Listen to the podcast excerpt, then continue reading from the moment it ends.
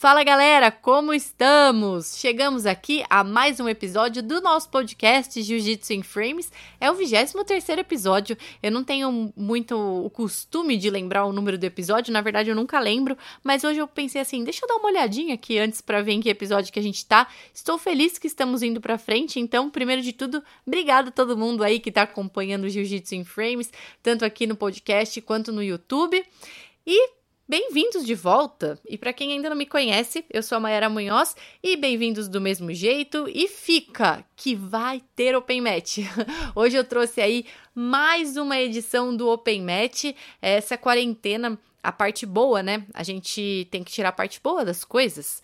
E a parte boa dessa quarentena, apesar de tantas coisas ruins que estão acontecendo no mundo é que eu consegui gravar bastante entrevista. Então eu também quero agradecer muito a disponibilidade de cada atleta que também está em casa, estão passando pela mesma situação, né?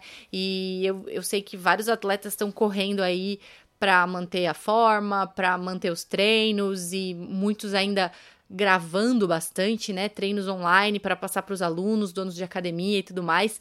Então, muito obrigada pela disponibilidade de cada um. Eu gravei 10 no total até agora, então eu tenho bastante guardadinho aqui e eu queria publicar todos. E pensando nisso, eu perguntei no penúltimo episódio se vocês achavam que eu devia publicar mais de um Open Match por semana.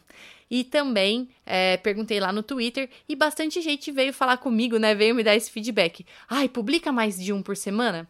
Então vou fazer esse teste. Por mais que eu tenha publicado segunda-feira é, falando sobre a Cláudia do Val, eu vou fazer esse teste e tentar publicar dois Open Mats nessa semana, tanto aqui no podcast quanto no canal do YouTube. Então se inscreve lá e podem me cobrar, tá bom? Então, o Open Match de hoje eu trouxe um cara que eu admiro muito.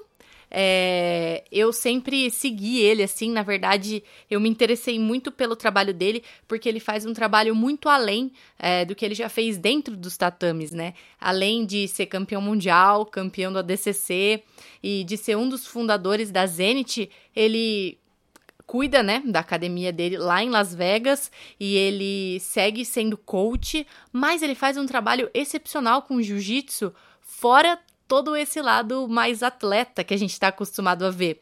É o Robert Drysdale. O Robert Drysdale, ele faz mestrado, é, então é, uma, é um diferencial, assim, né? Porque às vezes a gente pô, a gente vive, né, o jiu-jitsu, a gente gosta, e às vezes a gente gosta tanto que a gente até fala, ah, nem vou estudar e tudo bem. O Robert tá aí fazendo mestrado em história, se eu não me engano.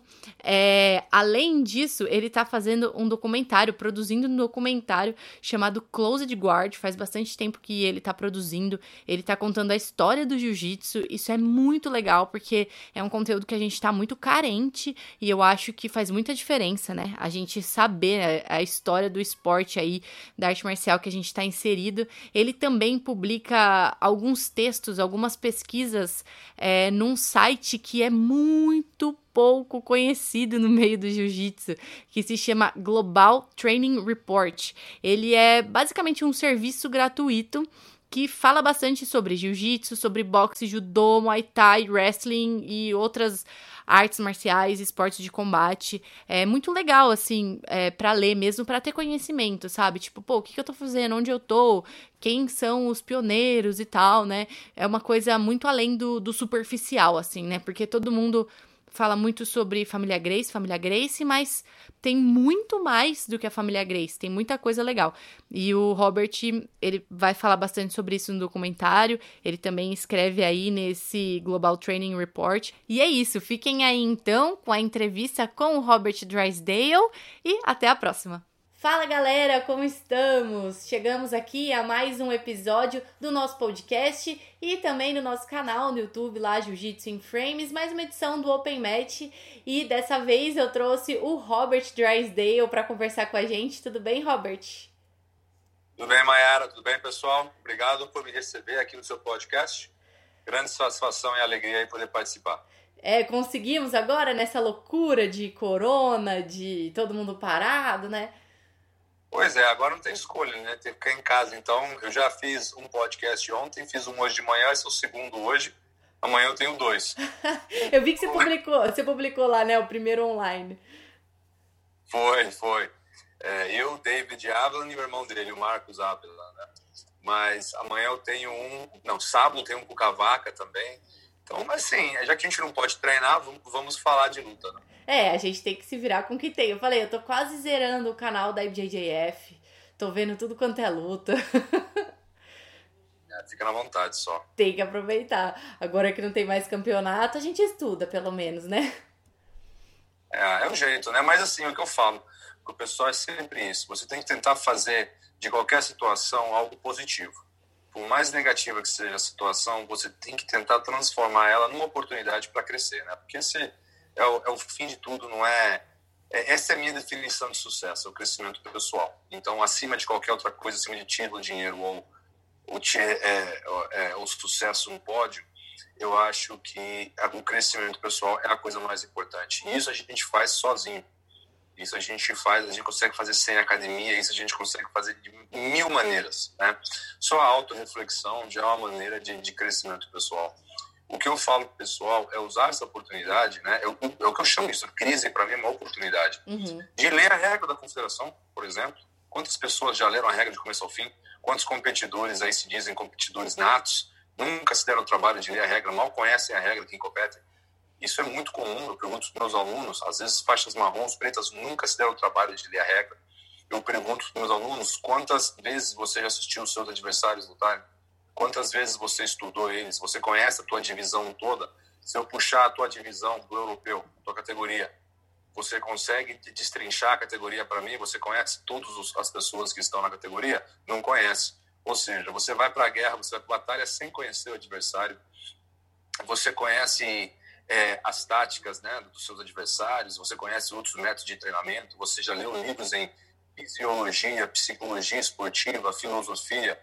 É, quantas vezes você leu Arte da Guerra? Ou seja, quantas coisas nós podemos fazer para nos melhorar, nos aperfeiçoarmos como artistas marciais que não envolvem estar na academia. E eu acho que a, a, o pessoal do jiu-jitsu tem que usar esse momento justamente para como uma oportunidade em, em em focar num crescimento interno, que não seja físico e técnico, mas sim psicológico. Sim, com certeza. Bem, bem o lado coach que você faz, né, no, no seu trabalho.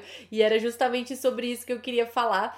É, você fala que, tipo, você adora ser coach, né? Que é, tipo, o seu trabalho favorito, mas muitas pessoas não conhecem é, outras coisas que você faz, então, e é isso que eu gosto muito, que eu gosto muito da sua mentalidade de além do tatame, sabe? Então, beleza, a gente sabe que você também é um fundador da Zenit, a, a gente sabe o seu trabalho como coach, a gente respeita e sabe muito bem a sua história como campeão mundial, campeão da DCC, mas muita gente não sabe, por exemplo, que você está produzindo um documentário, muita gente não sabe sobre o seu mestrado. Então eu queria um pouco que você se apresentasse e falasse um pouco dessa sua parte fora do tatame. Tem muita coisa pra gente falar de você, mas vamos falar primeiro dessa parte que eu acho muito legal.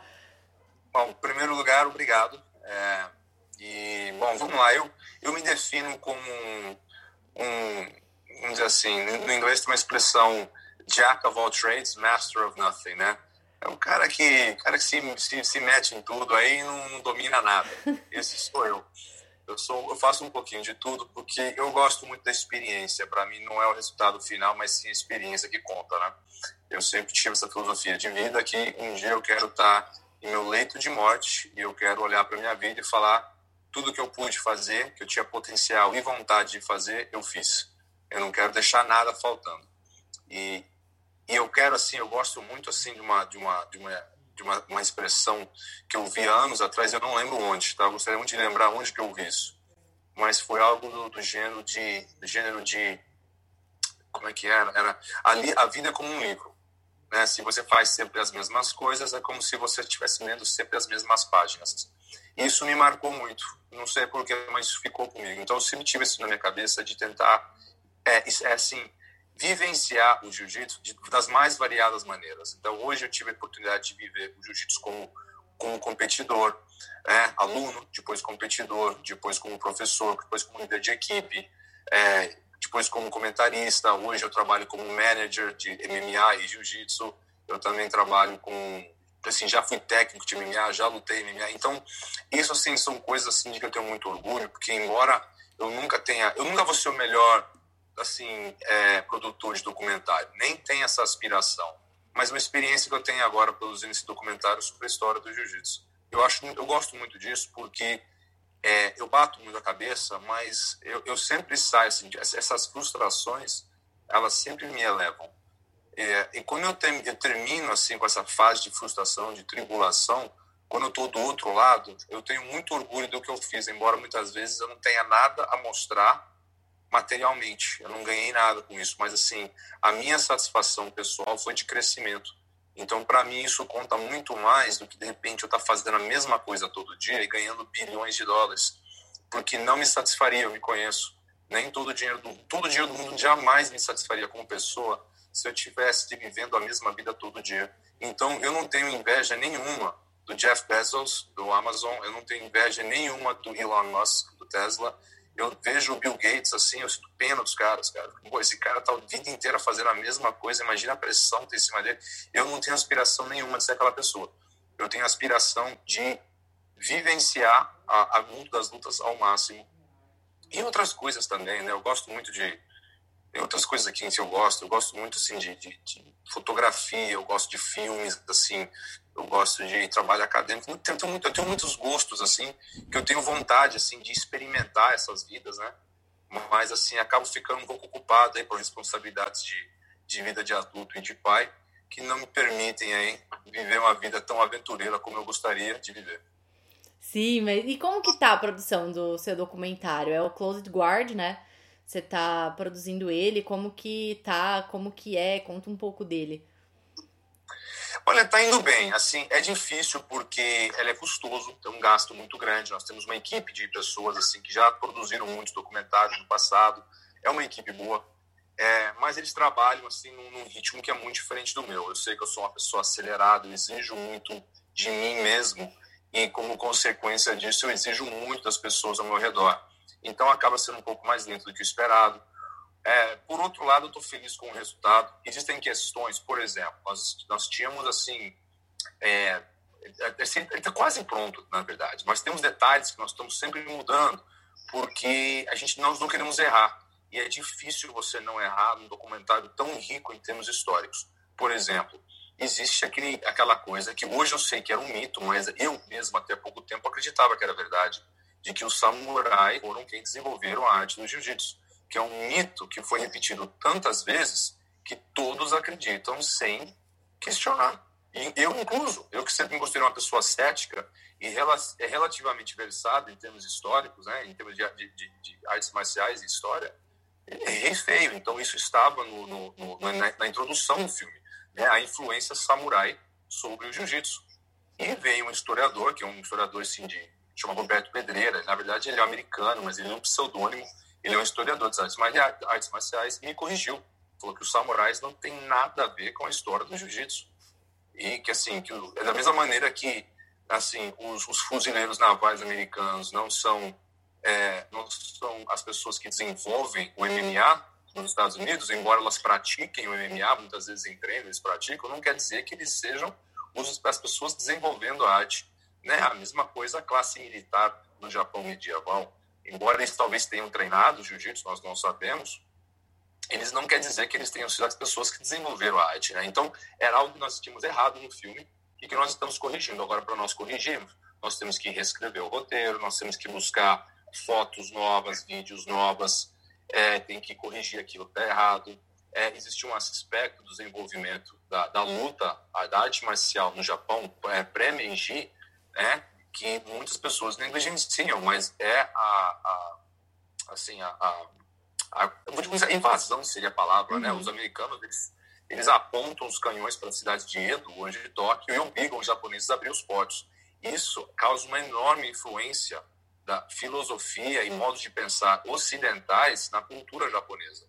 E isso tem um impacto no desenvolvimento das artes marciais. Então, existem aspectos ocidentais que impactaram o desenvolvimento do judô Kodokan como o wrestling americano, por exemplo, a filosofia de Herbert Spencer, que é um filósofo ocidental, e impactaram as ideias de Jogoro Kano tremendamente e levaram ao judô Kodokan, que depois né, vai se tornar o jiu-jitsu brasileiro no Brasil. Né? Uma das vertentes do judô Kodokan é o jiu-jitsu brasileiro. Então, você tem uma série de fatores, de coisas que nós não queremos errar, nós queremos ser corretos, e por isso vai muita pesquisa, vai muito tempo. E como isso é um hobby para todos nós, é, fica difícil nós nos dedicarmos de maneira integral à produção do documentário. Esse que é o grande problema. Então está demorando mais do que esperado, mas a boa notícia é que ele vai sair, ele está saindo. E eu gostaria, assim, eu poderia lançar ele em abril ou maio, mas eu estou esperando de repente para o Mundial de Masters. Uhum. Eu fazer uma preview aqui em Las Vegas, assim, depois do Mundial de Masters. Aí eu convido a cúpula toda do Jiu-Jitsu Internacional para assistir. Esse é um evento bem legal vai bombar, né? Porque assim, o pessoal não costuma ler muita história, o pessoal hoje em dia tem muito se apegado a. Ah, tipo, fake news, WhatsApp, que é tudo muito fácil. Então eu acho que esse trabalho de pesquisa que você tem feito e tá mostrando é completamente importante. E eu espero que as pessoas tenham a consciência e não tenham preguiça, na verdade, de ir atrás da informação e de assistir mesmo, né? Porque você mesmo falou que você não tinha ideia desse mito do samurai. E é uma coisa que com certeza a maioria das pessoas acredita, né? E, pô, é só assistir, né? Tipo, é uma coisa que você tá fazendo há tanto tempo. Quando você começou? Olha, o filme, assim, a ideia do filme, ela tem, acho que desde de, de ideia até hoje, mais de três anos uhum. já, tá? Vou dizer um torno de três anos atrás. Assim que eu tive a ideia, eu comecei a correr atrás de dinheiro, comecei a correr atrás de, de cameraman, pessoas com, com, com experiência, né? é, nessa indústria, porque eu não tinha experiência nenhuma, eu tinha o desejo de fazer acontecer, experiência zero. E tem sido difícil, porque muita coisa que eu não sei, que eu estou aprendendo tal, mas últimos três anos, sim, sim, trabalho desde pesquisa, né? Então, hoje eu sou um pouco historiador, eu sou um pouco diretor, eu sou um pouco escritor. Então, mais uma vez, assim, eu tenho essas experiências, assim, que são novas para mim, por serem novas, eu erro muito também. É, mas eu não tenho medo de errar, né? Eu gosto de aprender acima de tudo. Então, é, o filme está saindo, está ficando bacana, né? A ideia, nossa ideia sempre foi corrigir a história do jiu-jitsu da maneira mais correta possível, né? Eu costumo dizer que a verdade não é tendenciosa, né? A verdade, né, em termos políticos, ela não pode ser de esquerda nem de direita, uhum. não é verdade? Ela é a verdade, ela é a verdade, ela não pode ser a meu favor ou a teu favor, né? Então, assim, a, a, a nossa, a minha, a, o objetivo do documentário sempre foi contar de maneira correta, independente do independente do, do, do lado Grace ou anti-Grace. Vou te dar um exemplo. É, eu acho que assim o lado fada do jiu-jitsu ficou muito empolgado de início assim tal, porque nós queríamos e estamos contando a história da, da, do, do Oswaldo Fada, que é uma história muito bacana. Né? Mas assim, não existe evidências que o professor dele, Luiz França, foi aluno do Maeda. Uhum. Inclusive, as, porque a grande, a grande pegada assim, da linhagem fada é que eles falam que eles são uma linhagem não Grace, Sim. direto a Maeda, né? Maeda, Luiz França, Oswaldo Fada. E não existe evidência. Todo, assim, tudo isso é baseado no, no, no testemunho de alunos do Luiz França. Não existe evidência de nada. Eu nunca vi nada nem do Luiz França dizendo isso, mas pode existir, mas eu nunca vi. Mas não existe nada ligando Luiz França ao a, a, Mitsui Maeda. Pode existir entre Luiz, assim, pode existir uma conexão através de Takeo Yano, que, que, que, treinou com, com Maeda durante um tempo. Então pode existir uma conexão indireta, mas evidências diretas não existem. Então, quando eu fiz um, um, um artigo sobre isso, inclusive as evidências que nós encontramos é, apontavam para a Academia Grace, né, que encontrou não fui eu, tá? Foi um pesquisador brasileiro chamado Elton, e ele que me passou a, a, a notícia de que, na verdade, o o Fada teria sido, ele competiu pela família Gracie e existiu um jornal do Nordeste que acusa Hélio Grace de ser professor de Luiz França. Ou seja, a linhagem Fada seria uma linhagem Grace também. Uhum. Aí o pessoal do Fada ficou bravo comigo. Porque, ah, é um ataque à linhagem Fada. Não era minha intenção. Minha intenção era contabilidade. Inclusive, se tiver algum artigo que diga que Luiz França treinou com Maeda, alguém que comprove essa ligação, eu quero usar no documentário. Mas, assim, é muito disso que não disse nesse meio, entendeu? E, e para peneirar a verdade da mentira é, não é coisa fácil. Então, isso tem sido desgastante, mas eu acho que vai valer a pena, porque, como você disse, muitas pessoas não leem, né? ainda mais trabalho acadêmico, que é muito pesado. Trabalho acadêmico não é legal de ler, não é, é muito difícil de ler. Então, para tentar transformar essa, essa, a, essa, esse trabalho acadêmico em filme, para mim é um sonho e eu acho que é algo que a comunidade do jiu-jitsu vai se beneficiar por, por muitas técnicas, né, décadas, né? porque seria a referência para a história da, da nossa arte. Nossa, com certeza. E todo mundo liga muito a família Grace mesmo, né? E eu lembro que eu comecei a treinar em 2006 e o meu mestre era o Edson Franco Penteado, né? E hoje em dia ele. Acho que ele acabou de conquistar o oitavo ou nono grau dele agora, eu não vou lembrar de cabeça. E aí ele me falou: não, eu sou da linhagem do Fada, né? Eu não tenho a ver, assim, com, com os Grace, assim. E aí, na época, parece que foi até um choque para mim, que eu falei, caramba, como assim, né? Tipo, eu era super nova, eu falei, nossa, mas eu nem sabia que existia isso. E aí, depois eu fui ler um pouco sobre, e realmente é uma coisa que, poxa, não tem evidência nenhuma. Não. Não, e vou além não existe evidência do Carlos treinando com Maída também. Uhum. É provável que ele tenha treinado? Pode ser que sim, né? Muita coisa é provável, assim, mas evidências concretas não existem, tudo baseado no testemunho do Carlos. Então é muito complexa essa história, até porque na época existiam poucas fontes, existiam poucos eventos, as pessoas não se preocupavam em, em gravar nada, né? Assim, em é, record, né? Uhum. Nada assim, não tinha aquela coisa assim, aquela preocupação, né, com a história. Da maneira que hoje nós, assim, preocupação em guardar todos os eventos da nossa vida, mas também não guardavam.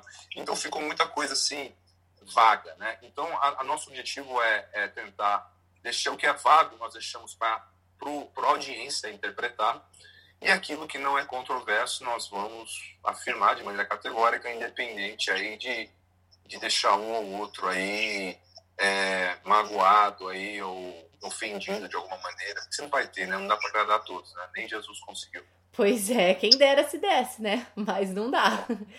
E você que tá no meio do jiu-jitsu há tanto tempo, é, a gente vê muita gente falando sobre ah, jiu-jitsu new school, jiu-jitsu old school. Como que é a sua cabeça em relação a isso, né? Porque você tem uma equipe, você tem alunos, então eu acho que é, isso faz com que você tenha que estar tá ligado a todas as tendências, né? Digamos assim.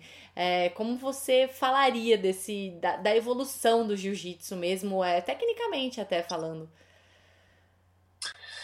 Eu, eu, sempre achei a discussão entre old school e new school, né, entre velho e novo, é imbecil, idiota. Uma talhã posição milenar, ela funciona? Ela segue sendo a finalização número um do jiu-jitsu sem kimono e no MMA. Uhum. Tá entendendo? Uma posição muito antiga, milenária. Então, assim, o velho é bom? É.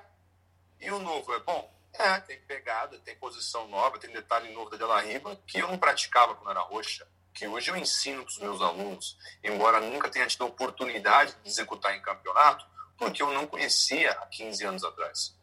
Então, assim, o que, o que, o que tem que ser assimilado é o que funciona, não o que. O critério não é novo e velho, o critério não é feio e bonito, o que feio não, o critério não é moda e que não está na moda. O critério é se ele funciona.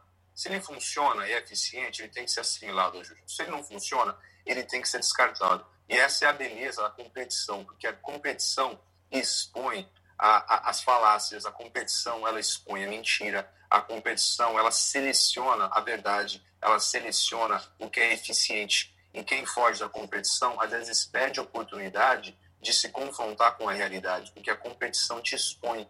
Você pode se convencer de que a tua posição é melhor, ela é, é boa, e é assim que eu faço. Aí, quando você compete com alguém que anula a sua posição, você é obrigado a repensar ela. Entendeu? Então, existe um processo de seleção natural que ocorre em uma das lutas que me encanta. Eu vejo isso no MMA, eu vejo isso no jiu-jitsu, eu gosto muito disso. A geração nova erra muito porque eles se dão crédito por algo que eles não fizeram. Uhum. Não foi você que desenvolveu isso. O teu orgulho é bobo. É um orgulho inocente, é um orgulho infantil, é um orgulho extremamente imaturo que é tão comum à juventude. É, mas assim, não existe, não tem cabimento um garoto de faixa roxa bater a mão no peito e falar eu conheço mais essas páginas que o professor. Então, bobo, tu não fez nada disso. Entendeu? Tipo assim, você, hoje, né, nas palavras de Newton, você está sob o ombro de gigantes. Né? Seria o equivalente uma pessoa, eu sempre dou esse exemplo, uma pessoa dirigir sobre uma, uma ponte e se dar e, e, ter orgulho de ter criado o arco, de ter criado a, a, a pedra angular. Mas, meu amigo, não foi você que criou isso, você se beneficia de uma descoberta que não é tua. Entendeu? E por outro lado, tem a velha guarda também, que é muito cabeça dura, que não aceita novidade. O que vocês faziam na década de 80, 90, foi, foi, foi apropriado por uma geração mais nova né, e foi desenvolvido. Eles evoluíram as suas técnicas. Isso é motivo de celebração para toda a comunidade do jiu-jitsu, novos e velhos. Você tem que olhar para a novidade e falar que bom que o jiu-jitsu está envolvendo. Porque quem tenta segurar e prevenir a evolução do jiu-jitsu, para mim, não ama o jiu-jitsu, se ama. Ela está muito mais preocupada com o próprio ego, né? Com a própria presença no tatame, com a própria hierarquia no tatame, em dizer, né, é aquele orgulho dizer eu sei mais que todos, esse faixa roxa não pode saber algo que eu conheço, que eu não conheço, né? Esse orgulho infantil, é, ele, ele, ele aleja as gerações mais velhas que impedem, assim, elas se alejam no sentido de é, previnem o crescimento, o crescimento próprio dos alunos, porque se recusam a aprender algo novo. Então, as gerações velhas, assim, elas podem ser bem é, teimosas em assimilar posições novas e não reconhecer que a juventude está aí para isso. Eles estão aí para inovar. Então, quando eu vejo os meus alunos fazendo algo que eu não sei, eu pergunto: o que, que você está fazendo? Quero me ensina, porque eles têm uma criatividade que eu já não tenho mais. Eu era muito criativo. A idade, você pede a criatividade com a idade, entendeu? Então, eu acho que as gerações mais velhas têm muito a aprender com as novas e as mais novas têm muito a aprender com as mais velhas em termos de sabedoria e humildade, porque isso aí está faltando demais para a galera. Né? O fato de você ser bom de jiu-jitsu e finalizar todo mundo não te faz uma boa pessoa e nem um bom exemplo da arte. Sim, é muito louco que às vezes a gente fala, nossa, as pessoas às vezes batem no peito e falam, ah, eu, não, eu sou não sei quantas vezes campeão mundial. Aí você vai procurar quantas vezes a pessoa ganhou o mundial na faixa preta, por exemplo, sabe? Às vezes ela nem é faixa preta ainda, sabe? Então tem, tipo assim, óbvio, Óbvio que nas faixas coloridas também vai contar o seu mundial, mas a partir do momento que você chegou na faixa preta, né, é outra história, né? É outra outra coisa.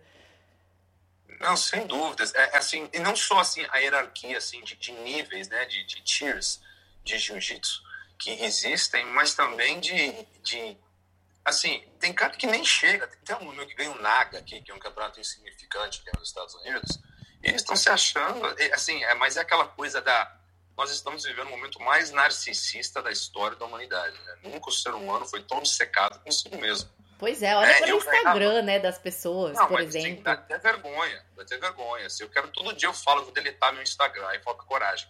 Mas, assim, é, é aquela coisa de, eu ganhava uma luta, assim, se eu postasse uma coisa, assim, né, às vezes, assim, eu nunca, nunca postei, mas, eu, às vezes, eu, de vez em quando eu posto alguma coisa, mas, pô, aquela até vergonha, assim, de, de ficar postando, eu acho, assim. Eu sinto um pouco de vergonha. Aí eu vejo um meu cara no campeonato de faixa azul, assim, o cara posta 50 fotos da mesmo campeonato de faixa azul que ele ganhou. Mas, meu amigo, tu não tem vergonha. Eu teria vergonha. Ganhar um campeonato de faixa azul e postar 50 vezes. Assim, eu poderia postar, se eu postasse só DCC 50 vezes, me daria vergonha. Eu postei acho que uma vez nos últimos 13 anos, tem uma ou duas postagens a respeito, em 13 anos. Tá entendendo? Aí o cara ganhou um cavalo de faixa azul em três semanas, o cara já postou 50 vezes. Assim, eu não consigo, não gosto de julgar, mas assim, eu acho que o narcisismo, eu acho que o ser humano tem que ser um pouco narcisista. Né? Você tem que ser amado, você tem que se, você tem que ter um pouco de amor próprio, né? Mas assim, nós estamos vivendo um momento extremo e o jiu-jitsu é, é vítima disso. Eu não sei onde é que eu vi isso, mas é, a Kim Kardashian, que foi num, num cruzeiro há pouco tempo atrás, e tirou 6 mil selfies. E ela postou isso no Twitter dela. Ela tirou 6 mil Meu selfies. Meu Deus, cara, quem tem paciência de fazer isso? Mas, assim, isso pra mim é cômico. Você tá falando com vergonha, né? Se eu, se eu, tivesse, 50, se eu tivesse 50 selfies no meu celular, eu vou fazer assim, que vergonha, Robert. Você é melhor que isso. Cresce, passa algo de importância. Use o teu tempo para crescer e para focar em algo de verdadeira importância. Você não é tão importante assim. O que você faz é importante, não não essa não essa, esse narcisismo infantil, né? Mas enfim, mais 6 mil fotos. E ela é referência para milhões de pessoas. É isso que, que me deixa estupefado, é justamente o fato de tanta gente olhar para ela como referência cultural. Tanta gente para referenciar e assim, referenciando ela, assim. Pô, a que ponto chegamos, né? E infelizmente isso chegou no jiu-jitsu e a geração nova é algo que eles precisam aprender muito a respeito assim, de, de humildade nesse sentido. É ter um pouco de vergonha na cara. E tá faltando. Assim, a galera não tem vergonha, eles posam pra foto, eles se vestem assim, as meninas se arrumando, maquiagem e tal, vai no cenário, vai no topo de uma colina assim de kimono para tirar a foto, mas coisa nada a ver. Ah, não, mas, isso olha, eu quero morrer. Quando eu vejo menina de maquiagem e kimono, ai, desculpa quem faz isso, é, mas é eu quero morrer. Mas, gente, é, é tão fraudulento, tão mentiroso, é tão des, é, é, é disingenuine, né? Não sei qual é a palavra no português. Estou esquecendo meu português. Mas assim, é, eu, eu, eu, me dá vergonha, eu, fico, eu sinto vergonha pelas pessoas. Já sentiu vergonha por alguém? É tipo eu vergonha alheia, né? vergonha, né? Como dizem. É, por tabela. Por tabela me dá vergonha, assim. Mas não, não quem sou eu para julgar, né? Cada um, cada um. Mas eu acho que nós vivemos esse momento é infeliz, né? Que esse momento tenha permeado o mundo do jiu-jitsu e eu acho que está aqui para ficar. Eu acho que não vai melhorar, vai piorar, mas, né? Contanto aí cada um na, na, na sua busca aí pela felicidade aí pelo bem-estar. Pois é, e, e, eu vejo assim que, por exemplo, Felipe, seu aluno hoje, número um do ranking, né? Da faixa preta, e tipo assim, eu vejo que você fala, você posta mais do que ele sabe? Falando sobre ele. Eu vejo que ele é muito na dele, assim. É, e você fala, não, olha aqui o Felipe, meu, meu aluno, que não sei o que. Eu achei muito legal no. Putz, qual campeonato que foi? Foi o europeu mesmo, acho que a gente conversou, que você falou, não, eu tô muito confiante. Ele vai ser campeão peso e absoluto, sabe? Você tava muito confiante nisso. E aí eu, e eu, as pessoas realmente perceberam isso, tanto que postaram várias fotos de você comemorando quando ele ganhou um campeonato e tal. É, como que você trabalha isso com seus alunos também, né? Sabe que eu já trabalho como treinador e como manager também, né? Tanto do jiu-jitsu quanto do MMA. E, assim, eu não tenho problema nenhum em encher a bola dos meus alunos. Eu, tenho, eu não erro, hein? Olha, eu falei do Felipe, acharam que eu ia falar que eu falando besteira, eu não erro. Nossa, eu, eu, eu amei, porque você estava falando com muita certeza. Você estava falando com muita um, certeza. eu falo, eu falo com, assim, eu tenho um, é um talento que eu tenho. Eu, eu sei, assim, eu tenho um olho para campeão. Eu, quando o Rafael Mendes era faixa amarela, eu, ele tinha um topete, esse topete dele vai até aqui em cima, assim, topete dele. Eu lembro dele faixa amarela, dando Lock, todo mundo agora é fechado, você menino aí vai ser fenômeno. Eu lembro, assim, eu tenho um. E, e, o Felipe, o seu menino que eu sempre soube que ia explodir. Eu tenho um menino do MMA que se chama Max, tá para ser assinado pelo UFC. Ele vai explodir também. É o cara que vai ganhar do Khabib. É, é o cara que vai ganhar do Khabib e vai ganhar no chão é um aluno meu, e eu estou trazendo ele assim, ele está 5 e 0 MMA, todas as lutas, finalização, um, um minuto, dois, ele põe para baixo e pega. Então, assim, eu tenho, não tenho problema nenhum em falar deles, falar de mim dá vergonha, mas falar deles eu encho a bola, falo mesmo. Para mim, na minha cabeça, assim, são os melhores, assim, meus alunos são os melhores do mundo, assim, eu tenho confiança, eu tenho muito mais confiança em mim como professor do que como atleta, na verdade. Né? Sério? A minha carreira como atleta, assim, como atleta e lutador, ela sempre foi muito hesitante, assim, cheia de seguranças. Mas, assim, a minha como professor, eu nunca tive, assim, eu, eu, eu tenho completo, é, é, completa confiança, assim, na minha, capacidade, minha capacidade como treinador, tanto de jiu-jitsu quanto de MMA. A minha dificuldade maior é por with the bullshit.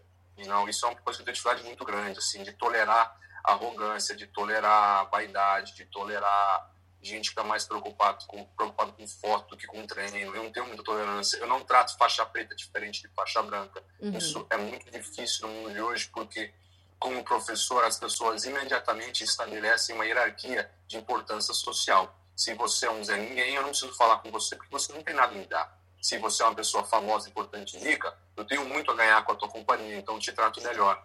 E para mim isso é vergonhoso eu não consigo fazer isso. Eu sempre tenho os meus tratos meus faixas brancas iguaizinhos os meus pretas, independente de títulos. Então, o que acontece é que as pessoas vão subindo na hierarquia na academia e elas vão ficando, vão querendo mais. Por que, que você não fala mais de mim? Por que, que você tá? Eu disse, não, não acho certo. Eu te trato diferente. Por postar para ver o Felipe, eu posto, o bola do Max, que são os caras que explodiram. Eu tenho alunos aí que são muito bons. Pô, a bola do Marcelo, que é aluno meu aqui que bate todo mundo em treino. Eu encho a bola dos caras, mas eu trato igual. Eu não trato diferente. E a partir do momento que o aluno quer tratamento especial, é rua. Eles saem da equipe. Muito, eu perdi muito aluno por causa disso, entendeu? Mas eu não estou errado. Porque tratamento especial você não vai ter comigo. Você vai ter bom treino, isso eu te garanto. Agora, tratamento especial, tu, tu vai ter que ir para outro lugar. Na minha academia não vai ter. Aí sim o atleta fica mal acostumado, né? Tá, vai tendo. Mas é o que eles querem. É o que eles querem. Eles querem ser. Eles querem, assim, mais uma vez, uma geração muito vaidosa. Uhum. Treinar não é o suficiente eles querem ser reconhecidos, eles querem que eu trabalhe para que eles sejam reconhecidos. Eu não acho isso importante. Isso não está no topo das minhas prioridades. As minhas prioridades são outras. As deles são um, a Flow Rap no Instagram. Essas são as prioridades. Para mim, não. Para mim é como é que está a tua alimentação, o teu treino, a tua parte psicológica. Isso para mim é importante, entendeu? Mas existe uma hierarquia de prioridades para muitos atletas está invertida. Isso é um problema enorme no mundo das lutas As pessoas perdem foco porque elas não estão focadas no que elas deveriam estar focadas. Meu, isso é muito louco. Agora eu não vou lembrar exatamente com quem que eu falei sobre isso, mas. Putz, eu não lembro, mas foi no meu podcast também. Que a gente tava falando que às vezes os alunos acham que, tipo assim, ah, eu sou faixa roxa e eu ganhei um paulista e um brasileiro e fiquei em terceiro lugar no Mundial. Então, pronto, eu não preciso pagar mensalidade na academia. Eu não preciso, eu preciso que o meu professor pague para eu competir. Tipo, eu preciso patrocínio disso, daquilo, entendeu? E aí chega no momento que a pessoa ganha, começa a ganhar algumas coisas que ainda nem, nem chegou no topo e as pessoas acham que elas precisam ter aquele tratamento especial, né? Não, mas é exatamente isso que acontece. Todo professor lida com isso. E hoje eu vejo que muitos dos treinadores mais bem-sucedidos não tem menos a ver com parte técnica, né, psicológica, né, de ser um psicólogo esportivo, tem muito mais a ver com ser uma pessoa que navegue esse, essa, esse labirinto social de maneira inteligente.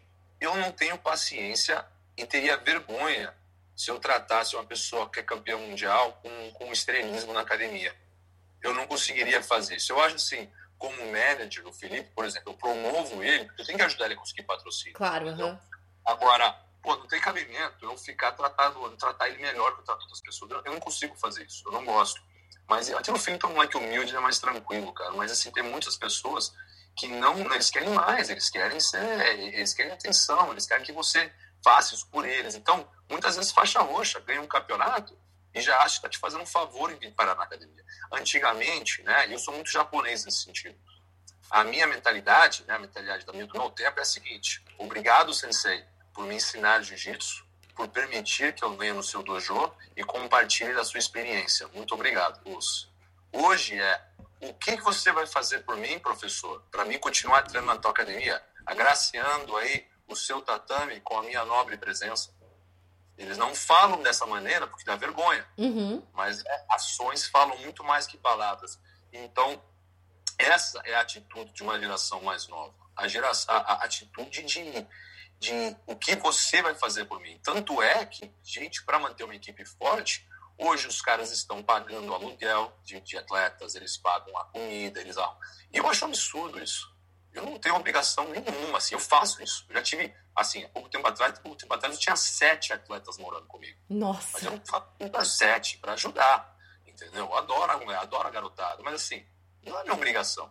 Eu faço porque eu gosto. Eu gosto de ajudar porque eu já fui ajudado. Eu tive muita ajuda na minha vida. Então, eu sinto uma dívida com o mundo por causa disso. Agora, não é minha obrigação, entendeu? A partir do momento que o aluno exige que ele tenha que entrar de graça, ô, meu amigo, eu vou ficar no teu corner, tu não me paga. Eu tô no teu corner, tu não me paga. Isso é um favor. E é o seu trabalho, né? Mas assim, mas assim, eu trabalho no meu trabalho, mas acaba na minha academia. Uhum. Eu vou porque eu gosto. Se eu tô no corner, é porque eu gosto de estar lá. Eu acho que assim, é, não é minha obrigação, mas assim, é o tipo de coisa que o aluno não percebe que o professor faz por ele, entendeu?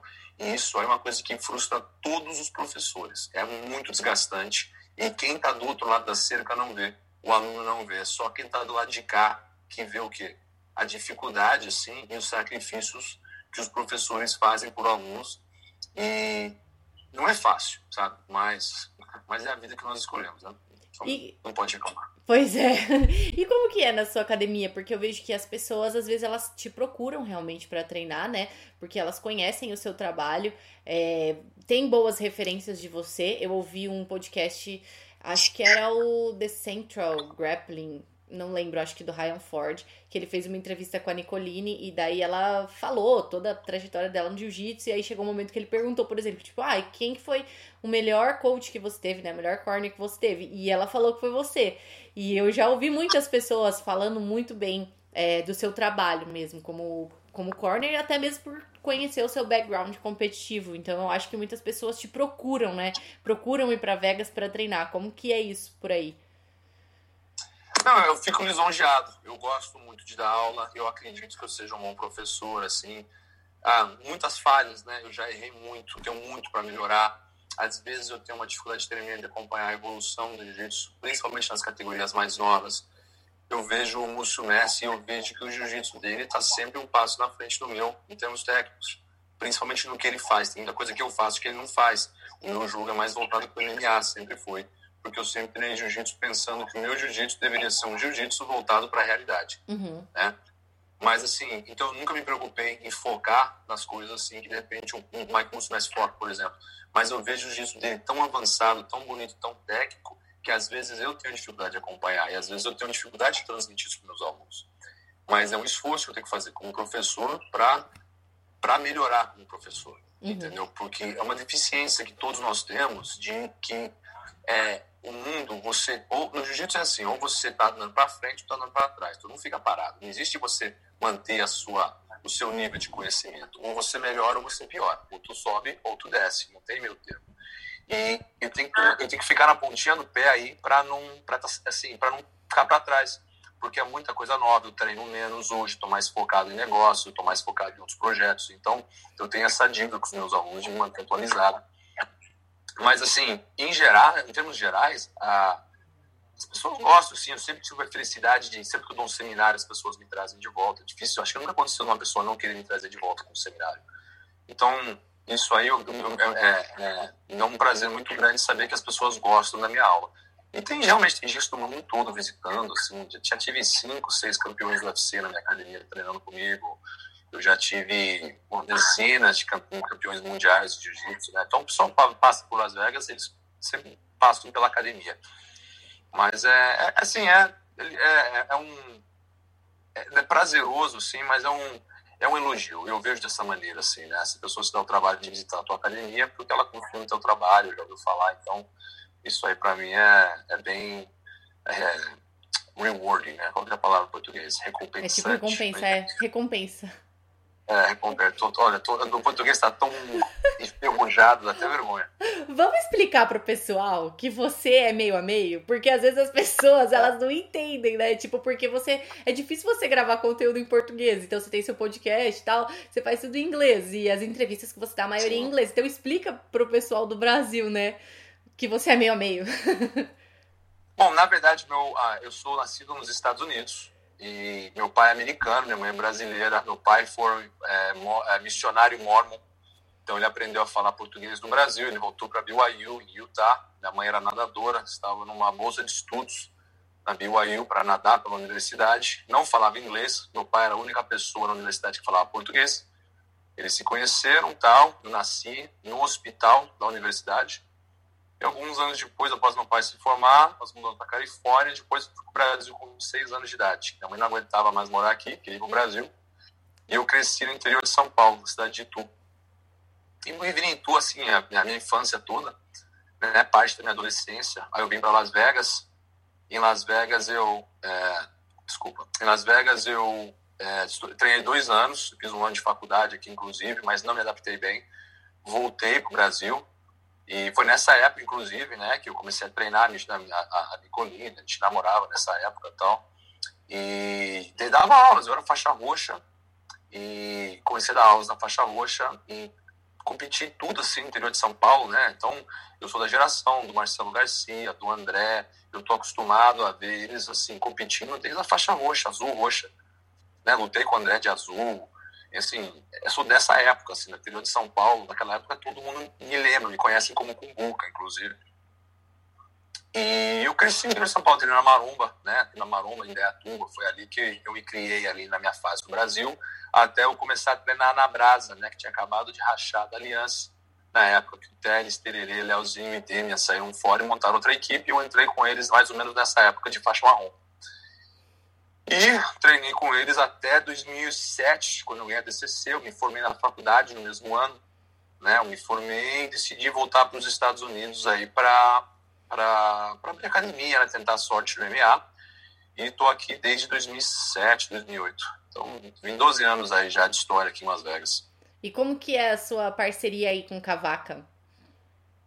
A gente se dá bem, né? Assim, é, a parceria nunca é fácil, né? Assim, tem momentos bons, momentos ruins, mas em geral nós nos entendemos. Nós temos assim as tarefas bem, bem delineadas, né? Quem é responsável pelo que? Isso facilita muito quando uma casa, por exemplo, eu sei que eu sou responsável pelo lixo, você é responsável pela louça, outro é responsável pela lavanderia, sabe uma coisa assim? Tá bem definido quem faz o que, né? E quando isso existe, assim, é muito improvável dar problema, porque quando alguém erra, a gente já sabe quem é o responsável por aquele departamento. Então, mas estamos crescendo, é, é muito árduo o trabalho, né? Eu, eu, eu e o Cavaco, nós cometemos o erro de no começo da equipe, nós ainda não éramos lutadores. E quem é lutador tem uma mentalidade muito diferente de quem é só treinador. Porque quem é treinador e dono de academia vê a importância de organizar, a importância de regras, a importância de disciplina. E eu e o Cavaco, nós nunca prestamos muita atenção nisso. Né? O foco sempre foi o treino tem que ser bom, é só isso que importa. E não é, isso não é verdade. Tem muita coisa mais importante. claro que o treino é importante, mas outras coisas também são importantes. E nós negligenciamos isso. Então, criou muito maus hábitos na equipe, assim, aquela coisa de falta de regra, falta de estrutura. Então, nós estamos correndo atrás agora para corrigir esses erros do passado. Mas não é fácil. Não é fácil, porque sempre que você é, impõe mudanças, o povo reclama. As pessoas não gostam de mudanças. Né? Mesmo, às vezes, as mudanças são para melhor Sim. Às vezes é para melhorar a equipe, mas eles já gostam de reclamar porque é diferente. Eles não querem se adaptar a um sistema novo. Então, é, é um processo lento que todas as equipes de jiu-jitsu estão passando hoje. A Atos passa por isso, a Aliança passa por isso. A Gracie Barra perdeu metade das filiais deles quando eles começaram a implementar a regra. Né? A Gracie Barra perdeu o pé de pano, Renzo Gracie, Roger Gracie, Kira Gracie, o Gordo, o pé de pano. Ou seja, eles perderam muita gente, né? O Zé Radiola. Por quê? Porque eles implementaram regras. Então, é um momento que todas as equipes do mundo estão passando de se colocar regras na equipe. Tem que ter. E eu e o Cavaca estamos passando esse momento agora e não é fácil. Mas, assim, nós perdemos muitas filiais, inclusive por causa disso. Né? Assim, perdemos não. Nós tivemos que dar que expulsar, sim, porque eles não queriam seguir regra. É meio que uma peneira, e... né, esse momento também, né? É uma peneira, é a peneira é a peneira e, e, tem que ter a coragem, né? Que o Carlinhos Grace Júnior teve de expulsar, ele perdeu um monte, ele perdeu metade da equipe. A Barra Grace era a maior equipe do mundo. Uhum. Eles perderam muitas filiais, mas hoje eles crescem de maneira ordenada, da maneira correta. Então, existem vantagens assim das regras e não tem outra maneira de se operar sem sistemas e regras. Entendeu? Porque se vira, vira, olha, vira um carnaval bem rapidinho. Ainda mais assim, luta que é cheio de ego, é cheio de vaidade, é, a equipe tem que ter estrutura. Então, eu, eu defendo esse modelo e eu era contra. Eu era contra quando eu era atleta, mas agora eu estou lá de cá, eu vejo que sem ordem a coisa não anda. Não, com certeza. Eu treinei na Atos durante três anos, mais ou menos. Agora eu mudei, né? Tô na Checkmate, mas eu via que, que as filiais do Brasil até tinham interesse as filiais do Brasil não. Algumas equipes do Brasil tinham até interesse em se filiar a Atos, mas burocraticamente não tinham condições, porque realmente, cara, é, foi uma equipe que eu cheguei bem próxima, assim, dessa parte de administração, porque, por ser próxima dos meus professores, dos meus antigos professores e tal. Então eu via que, tipo, realmente eles colocavam regras e muita gente não dava conta dessas regras. E as, até por isso não, não abriam, né? Desistiam. Tanto que a Atos aqui no Brasil, ela ainda é, é, bem pequena, né? Não tem muita filial no Brasil. Acho que tem bastante em Curitiba, mas aqui em São Paulo, acho que três, quatro, não, não sei de cabeça. É complicado, é complicado e só quem é chefe de equipe sabe, é, porque você fica louco, você fica no telefone, como você cria sistemas e você cria regras, as coisas acontecem automaticamente. O teu, o teu professor ele já sabe como dar aula, ele já sabe como resolver o problema, porque senão a gente ligar para você toda vez que tem um problema, isso não está escrito no papel, tu vai ficar maluco. Eu, eu, eu hoje estou passando por isso. Eu fico passo 12 horas por dia trabalhando, respondendo mensagem, ligação, né? Porque os sistemas ainda estão sendo criados. Então, e, e tem aquela coisa, né? Vem a nós, não posso reino nada. Eles querem a equipe organizada, eles querem papel assinado na hora, eles querem camp, eles querem seminário, eles querem uniforme, eles querem toda uma estrutura, eles querem um site bonito, eles querem presença online, mas eles não querem pagar mensalidade eles não veem que tudo isso custa. Hoje, nós, hoje assim, a Zenit tem três funcionários, estamos contratando mais dois, vamos ter cinco funcionários só para administrar a equipe. Isso uhum. só do meu lado, sem contar o do Cavaca. Nossa, e olha que você ainda tem a vantagem de ter o Cavaca no Brasil, né? Porque daí Sim, dá pra. Ele cuida no Brasil, ele que cuida, eu não, eu não meto a mão no Brasil, ele que cuida. Então, é, não é fácil, o pessoal pensa que é fácil. De longe, ah, o que, que faz? Não faz nada, não é assim, amigo é, é trabalho. Então, e trabalhar de graça ninguém quer, né? Eu trabalhei de graça durante muito tempo, mas quem trabalha de graça acaba trabalhando com, com má vontade. Ah, então, ah, cansa, né? Chega uma hora que cansa. eu acredito em, em, em todo mundo receber pelo trabalho. Pô, com certeza. É, eu lembrei, eu, óbvio que eu não vou citar a equipe, né? Mas eu lembro que uma vez eu conversei com um cara que queria abrir uma filial de uma equipe X. E aí essa equipe cobrou, tipo, era do Brasil mesmo, cobrou, tipo, 200 reais. Ele achou um absurdo que tinha que pagar 200 reais por Ah, mês. Ah, Só que não, assim, tipo, ofende. 200 reais, se você for ver, o que, que o cara vai fazer com 200 reais? Assim, pode ser muito pro cara que tá pagando, mas pro cara que tá recebendo, é até simbólico. Não. Se você, se você fizer matemática, assim, que 200 reais, pô, não- assim, o que é engraçado é assim, é que o cara que reclama é o cara que gasta 500 no tênis. É, Ele sabe? compra os kimonos da mais Shoyo Roll, né? É, o cara tem nove kimonos da Show em casa. Então, tipo, ele quer que você preste o serviço, mas ele não quer pagar pelo serviço. Esse é o grande problema, porque tem essa visão idealista do jiu-jitsu de que todos nós temos que trabalhar de graça. Ele tinha isso. Eu não tenho mais isso hoje, eu não trabalho de graça. Uhum. Eu falo, eu cobro, vem visitar é meu amigo, tem que pagar igual todo mundo, não tem goiada na minha academia. Mas eu tive que mudar, porque as pessoas abusavam e eu vi que elas não eram agradecidas por treino de graça.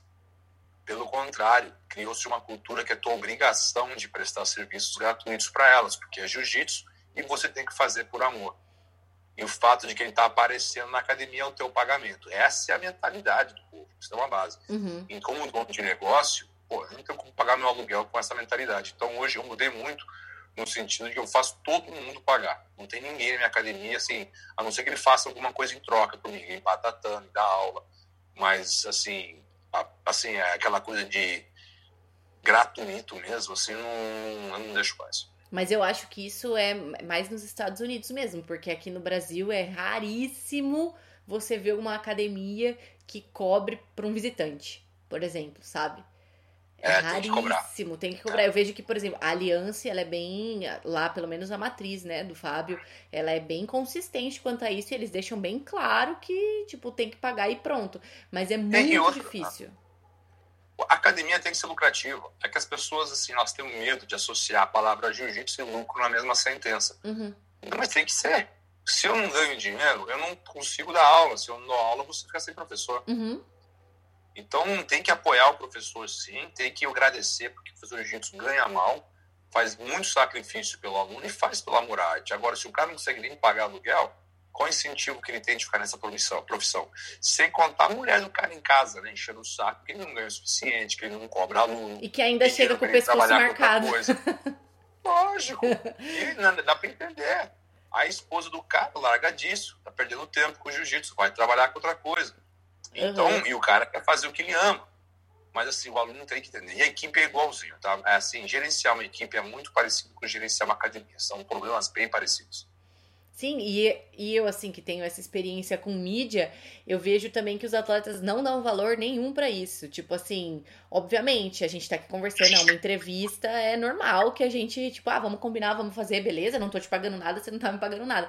Mas a partir do momento que um cara chega e me manda uma mensagem assim, e aí, você pode fazer um highlight pra mim? Tipo, faço. Mas a partir do momento que você cobra, a pessoa desencana. A pessoa acha que você precisa dar isso pra ela, entendeu? Porque eu sou um Ah, sim. atleta e você precisa me dar isso. Mas, tipo assim, eu também tenho meu trabalho por trás, né? Esse negócio de mídia também é muito complicado que as pessoas, tipo, ah, pega foto. Tipo, acha que o fotógrafo tem que tirar mil fotos dela no campeonato. Tipo, bate no- nas costas do fotógrafo e fala, ai, tô lá no tatame 7, vai lá. Tipo, pô, calma, né? Então as pessoas do jiu-jitsu realmente. E eu vejo também que as pessoas do outro lado, desse lado midiático, tem até um pouco de receio de, de cobrar. Porque fala assim, poxa, mas aquele cara não cobra, eu vou cobrar. Aí tem essa cultura de fazer tudo de graça, de fazer tudo por favor. E tipo, gente, tem que saber que todo mundo precisa ganhar, né? Todo mundo quer ganhar. O atleta também quer ganhar. Não. Nenhum atleta dá seminário de graça, por exemplo. Não, não. É, mas assim, é, é aquele grande problema. O, as pessoas associam que é porque nós somos apaixonados pelo jiu-jitsu, que fazer tudo de graça. E eu pensava assim, é, eu aconselho professores a mudarem isso e aconselho a profe- a alunos a criarem um hábito de apoiarem o professor financeiramente. Inclusive, eu acho que o professor vai no campeonato, o aluno tem que pagar o transporte, hotel e comida. Pois é, pô. Eu acho, eu acho correto. Querer ser, beleza, você vai rachar a gasolina com a galera que vai com você, que a gente faz bastante isso no Brasil. Mas o professor, meu, não tem essa, cara. Ele tá indo lá te ajudar a fazer uma parte do trabalho dele também, né? Ele tem que ser pago pelo menos o custo. Não tem cabimento o professor pagar. Assim, eu quando vou para Califórnia, meus alunos, é hotel, gasolina, o avião, tudo assim, sai caro viagem. Não tem como ser menos que 600 dólares uma viagem dessa, sabe? Meus alunos Hoje, assim, eu, eu, eu, eu faço eles fazendo um rateio, assim, sabe? Cada um dá 5, 10, alguma coisa assim para me ajudar. Porque eu não acho tanto eu pagar. Uhum. Mas, assim, é difícil, porque eles não querem, eles não, né? Eles acham que você tem que ir lá de gratuito, ficam bravos se você não for. Mas não faz parte do meu trabalho. Isso aí é, é isso aí é amor. É amor ao aluno tal. O mínimo o cara tem que fazer é pagar teu custo. Eu acho correto isso. E é natural tá pagando para alguém ficar no teu corner lá, para alguém ficar te ajudando, levando água, fazendo massagem, carregando o kimono do cara, pô, ajudando o cara a aquecer. Não quero nem pagar. É verdade, mano. Mas não, mas é isso. Eu tenho que pagar para fazer isso para você. Peraí, bicho. Entendeu? Então, isso aí é, isso aí é, é, é, é, é, todo professor que tem essa reclamação, mas eles, eles amam tanto o jiu-jitsu que falta coragem de explicar isso aluno. Nossa, nem fale. Ó, uma vez eu conversei com o Guilherme Mendes, fiz uma entrevista com ele e eu vejo que ele tem muito essa mentalidade. Ele o Rafael é tipo assim, ó, business e amizade totalmente à parte. E acho que foi foram as primeiras pessoas do jiu-jitsu que eu tive. É, que eu conversei mesmo assim, que eu falei, cara, eles têm, tipo, eles têm peito mesmo para falar: não, você vai treinar aqui, então você vai pagar. Você quer fazer um personal comigo? Meu preço é tanto, você vai fazer. Ah, você quer ver meu vídeo institucional, instrucional, sei lá? Você vai pagar, porque eu estou trabalhando, sabe? E eles sempre deixaram muito isso claro. E às vezes as pessoas vêm com uma arrogância, cara. Mas isso não é arrogância. Olha onde não. os caras estão hoje, sabe? Olha o que eles construíram. É e outras pessoas veem onde ele está hoje, mas eles não veem o preço que ele pagou para estar tá lá, né? Essa parte o povo pula, né? Eu já vi gente reclamar de dirigir 25 minutos para me treinar, é muito longe. Como assim? Minutos. Pô, eu dirigia duas horas para treinar, e duas para ir, duas para voltar. Nossa. Eu pegava ônibus aqui em Las Vegas, quando eu era moleque, eram três horas de ônibus, três para ir, três para voltar, para dar um treino, três horas de busão, sabe? Então, Dura mais que o treino, né? É, ainda mais aquela nuvem de garotada reclamar que não tem, sabe, que não quer treinar, que é muito longe, que tá cansada. Pô, eu trabalhei, fiz faculdade e consegui ser campeão da LCC fazendo os três, treinando, faculdade e trabalhando.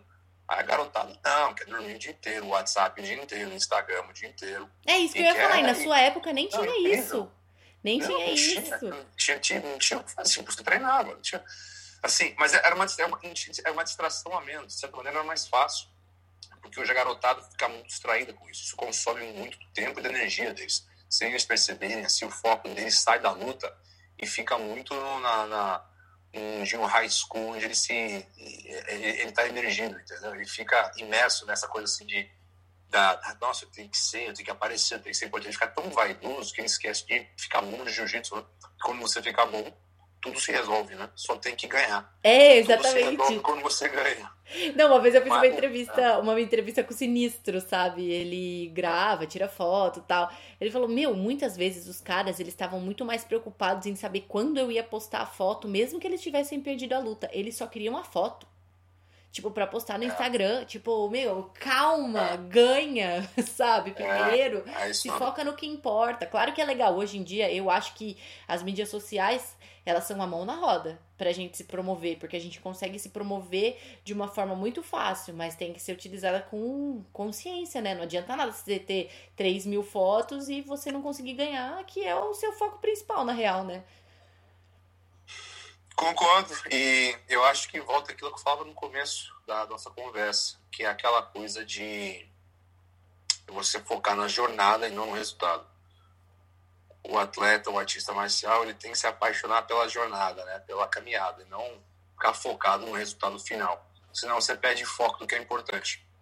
Sim, exatamente. Entendeu? E, pô, tem que. Meu, não tem como. Às vezes a gente fala, ai, não, só uma distraçãozinha aqui, só uma festinha aqui, só um postzinho aqui. Quando você vê, você já esqueceu o que você estava fazendo. Hoje mesmo eu fui ver, nossa, essa época que eu tô em casa, né? Peguei férias, pensa só, peguei férias, era para estar tá aí nos Estados Unidos, não fui, então eu tô totalmente ociosa. Eu fui ver a minha utilização diária do Instagram, a média tá uma hora e cinquenta. Eu falei, meu Deus do céu, eu tô uma hora e cinquenta. Não, eu nem quero olhar. Não olha, porque eu, eu fiquei nem olho, eu nem quero olhar, eu tô deprimido comigo mesmo. Não quero, eu, tô, eu quero, estou louco pra deletar o meu. Nossa, eu olhei assim, eu falei, meu, eu tô tipo o tempo de um filme no Instagram. Tipo, passando o tempo de um filme no Instagram. Não, e não tem o que fazer, assim, tipo, porque você para pra pensar em que sentido que o Instagram te melhora como pessoa. Nem né? nenhum, nenhum, não tem crescimento algum, é só perda de tempo mesmo. Sim. Duas horas, olha quanta coisa você poderia ter feito em duas horas. Nossa, nem me fale, eu nem quero pensar. É claro que eu então, acho que é uma ótima forma de promoção, realmente. Eu vejo que hoje é o maior outdoor, né? Dos atletas, até mesmo das equipes. Embora seja uma coisa que a gente precise aprender, né? A, a trabalhar com cautela, mas que ao mesmo tempo, se você não souber dosar, você se perde e passa aí, ó, duas horas por dia, pelo amor de Deus. Exatamente. Robert, mas é isso. Nossa, a gente falou pra caramba. Tem mais alguma não, coisa que a gente não falou que você queira falar? Não, quero só que o povo no Brasil aí, o povo do jiu-jitsu brasileiro apoie o filme, né? O filme tá saindo esse ano ainda, vocês vão ouvir falar, espero, né? Mas fiquem atentos aí, sigam a nossa página no at Close Garden Movie, que está no Instagram, né? Close Garden Movie. E nos sigam e mais notícias em breve. E, bom, é isso aí, vamos nos falando aí. E, bom, obrigado aí, Mayara, pela oportunidade, tá? E quem sabe a gente não faz outro antes do filme sair. Ai, com certeza, vamos fazer, obrigada aí. Sempre, quando eu, eu, até te falei, né, antes de lançar o podcast, eu falei assim, meu, eu tenho essa ideia de fazer isso, isso, isso, e eu quero te entrevistar. e finalmente deu certo. Eu sei, eu não sei como você dá conta, não sei como seu dia pode ter só 24 horas, porque sempre é muito difícil a gente conseguir conversar direito, né? É verdade, não, mas é assim, agora parou tudo, né? Porque então agora eu tô com tempo, né? Porque desses esses vírus aí acabou o cabelo de todo mundo. Pois é. E suas filhas estão aí com você ou não? Não, elas estão com a mãe. Elas ah, então. Então agora você tá respirando, porque com elas também é difícil respirar, né? Sim, mas a casa fica ocupada, fica. fica é, um, é um barulho gostoso, sabe? Uma agitação gostosa, que são, são minhas filhas. Mas é pior quando elas não estão aqui, né? Daí eu fico. Aí eu fico largado, aí sei o que fazer e tal. Porque eu, eu aproveito para ler, né? Eu aproveito para para atualizar a leitura. É isso, com certeza. Robert, mas muito obrigada. Obrigada aí todo mundo que assistiu ou ouviu, depende da plataforma que vocês estão. E até a semana que vem. Valeu, pessoal. Até mais. Tchau.